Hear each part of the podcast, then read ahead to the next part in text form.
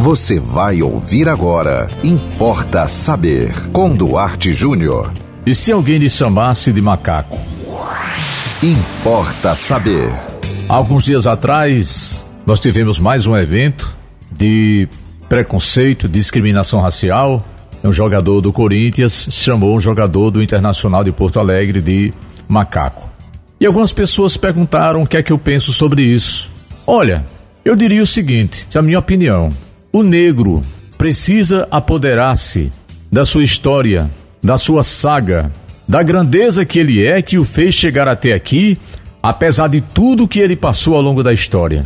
E olhar de cima para baixo a pequenez de um branquelo que se acha no direito de chamar alguém por um apelido preconceituoso. O negro poderia também responder de maneira inteligente, categórica a esse branquelo da seguinte maneira: Amigo, podia até chamá-lo de amigo, né? Para humilhar.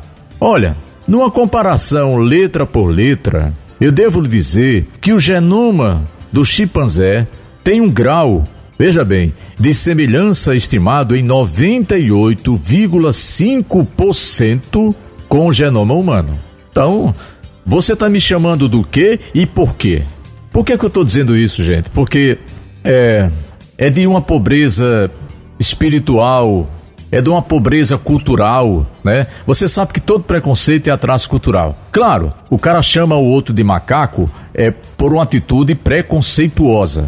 A gente sabe disso. E cabe ao negro o direito de processar, de denunciar, sem dúvida nenhuma. Mas a minha opinião é que o negro precisa saber que o seu lugar está muito além disso.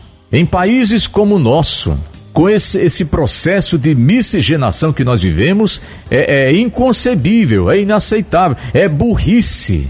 Um branco que diz isso com um negro, ele é burro, né? Já, já que chamou o outro de chimpanzé, o, o outro poderia também chamá-lo de burro, né? Sem querer é, humilhar nenhum dos animais, que são animais extraordinários, né? Nós fazemos parte do reino animal, é isso? Então o chimpanzé tem suas características muito 98,5%. É a ciência que diz. Aí um, um imbecil chama o negro de, de chimpanzé, de, de macaco, não, não sabe o que é que está falando, né?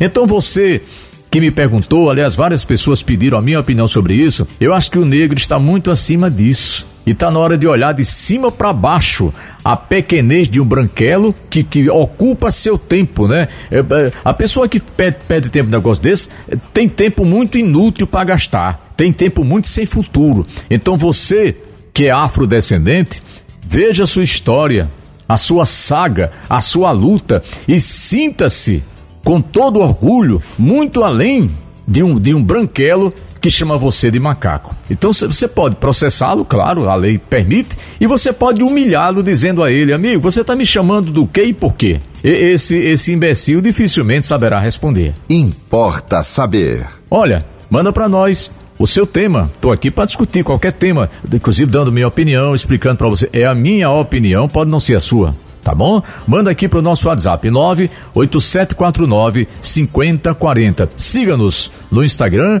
duarte.jr, nos acompanhe no Facebook Duarte Júnior e sigam com a programação da 91.9 FM. E até o próximo Importa Saber.